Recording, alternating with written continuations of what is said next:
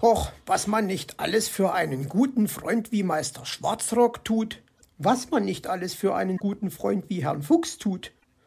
Huhu, ein Hoch auf die Freundschaft, huhu.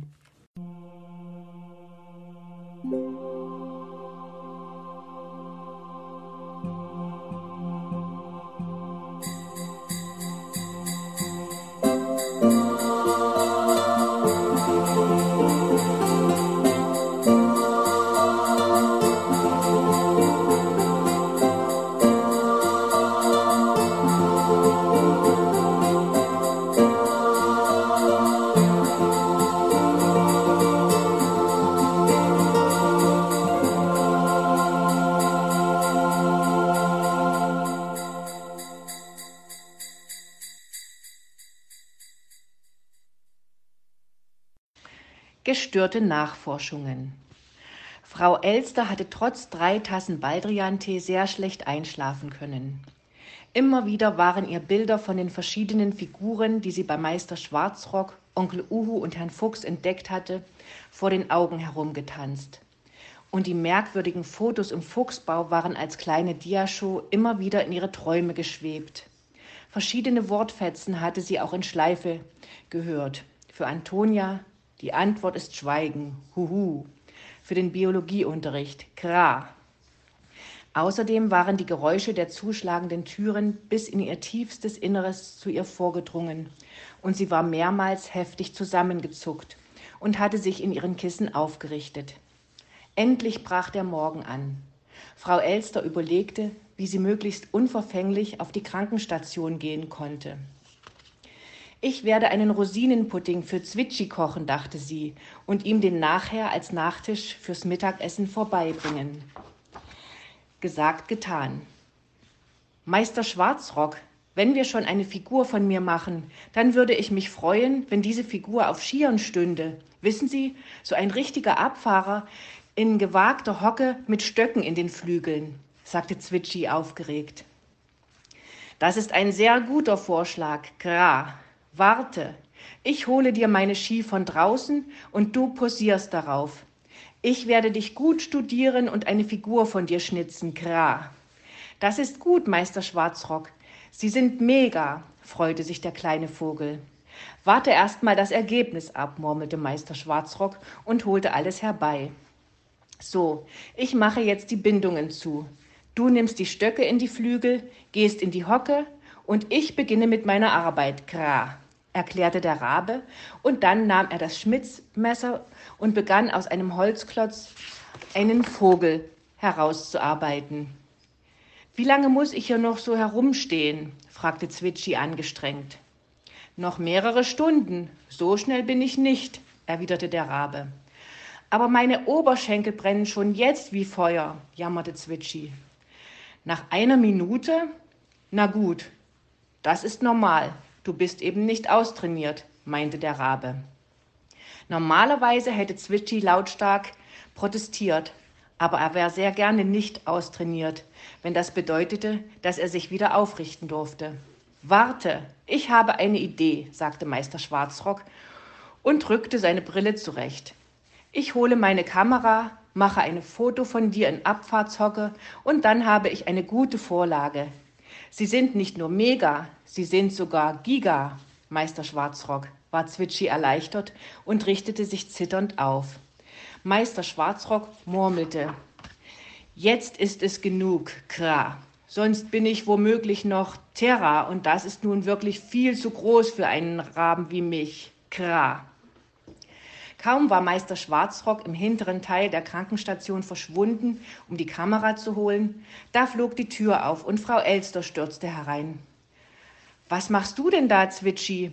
Etwa Trockenübungen auf Skiern mit Meister Schwarzrock? fragte sie verwundert. Zwitschi wollte etwas antworten, doch Frau Elster war im Redefluss. Lass es dir gesagt sein, Vögel auf Skiern, das ist keine gute Idee. Die Flügel kann man brechen, ich zum Beispiel würde nie im Leben. Frau Elster, treten Sie ein bisschen zur Seite und du, Zwitschi, geh noch mal in die Hocke, sagte Meister Schwarzrock und schob die Elster aus dem Bild, als sie keine Anstalten machte, das Feld zu räumen. Ist es so richtig? stöhnte der kleine Vogel. dem die Schenkel sofort wieder brannten. So ist es recht. Moment, ich muss nur noch den Blitz einstellen, Kra, sagte Meister Schwarzrock. Machen Sie schnell, ich kann mich nicht mehr länger halten, jammerte Zwitschi. Halte noch ein paar Sekunden aus, mein Kleiner. So, das hätten wir. Gut, du verziehst das Gesicht, aber ich werde dir schon ein Lächeln verpassen. Ich verstehe das alles nicht. Wozu braucht man im Biologieunterricht einen Vogel auf Schieren? wunderte sich die Elster, denn sie nahm nun an, dass Meister Schwarzrock an der Figur für den Unterricht arbeiten wollte, wie es die Kinderchen ihr verraten hatten. Frau Elster, kra. Es ist eben ein sehr moderner Unterricht, erwiderte der Rabe. Was für ein Wichtigtuer, dachte die Elster höchst unzufrieden mit dieser Antwort, behielt es aber für sich.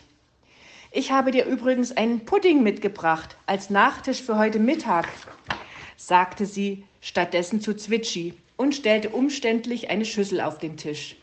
Dann schüttelte sie die Kissen auf und begann die Medikamentenfläschchen auf dem Regal alphabetisch zu sortieren. Meister Schwarzrock hatte nur noch einen Gedanken. Er musste diese Person wieder loswerden, ganz egal wie, nur möglichst schnell. Also imitierte er ein Telefonklingeln. Ein vorgetäuschtes Telefongespräch war eine gute Möglichkeit, die Elster hinaus zu komplimentieren. Frau Igel konnte sie bestimmt brauchen, auch wenn sie jetzt noch nichts davon ahnte. Es misslang gründlich, denn Frau Elster sagte besorgt, Meister Schwarzrock, ist Ihnen nicht gut? Haben Sie einen Frosch im Hals? Soll ich Ihnen etwas Zwiebelsaft machen? Nein, danke, alles in bester Ordnung, Kra, sagte er schnell. Und dann geschah etwas. Der Rabe glaubte nicht an Wunder. Aber das hier musste eines sein. Das Telefon klingelte tatsächlich. Herr Schwarzrock, meldete sich Herr Fuchs, wie geht es voran mit der Figur? Der Rabe hatte nun eine glänzende Idee. Ach, Herr Fuchs, Ihre Pfote schmerzt. Das ist sehr schlimm. Kra. Hä? Was ist denn bei Ihnen los? war der Fuchs verwirrt. Ja, Herr Fuchs, Frau Elster ist zufällig hier. Ja, ich schicke sie Ihnen sofort vorbei. Ja, sie kommt so schnell sie kann. Kra. Ach so, Sie wissen nicht, wie Sie sie loswerden sollen, begriff der Fuchs. Also gut, dann schicken Sie sie rüber zum Kuckuck nochmal. Meister Schwarzrock atmete erleichtert auf. Ja, sie wird gleich bei Ihnen sein. Halten Sie durch. Kra, sagte er und legte auf.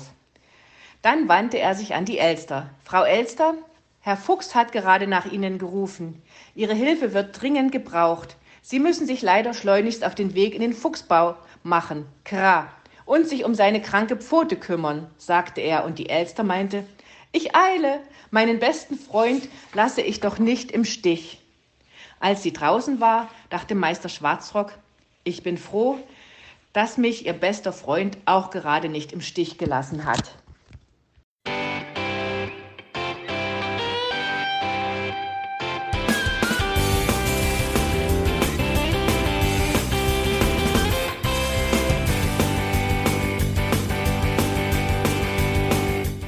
Das war Irgendwasser von Blinzeln. Wenn du uns kontaktieren möchtest, dann kannst du das gerne tun per E-Mail an podcast.blinzeln.org oder über unser Kontaktformular www.blinzeln.org. Blinzeln schreibt man in unserem Fall immer mit einem D in der Mitte. Wenn du möchtest, kannst du uns sehr gerne auch einen Audiobeitrag auf unseren Podcast Anrufbeantworter sprechen. Der hat in Deutschland die Telefonnummer 05165 439 461. Und wenn du uns aus dem Ausland anrufen möchtest, dann ersetze einfach die erste 0 gegen die 0049 für Deutschland. Wir bedanken uns für dein Interesse und freuen uns schon darauf, wenn du auch beim nächsten Mal wieder mit dabei bist.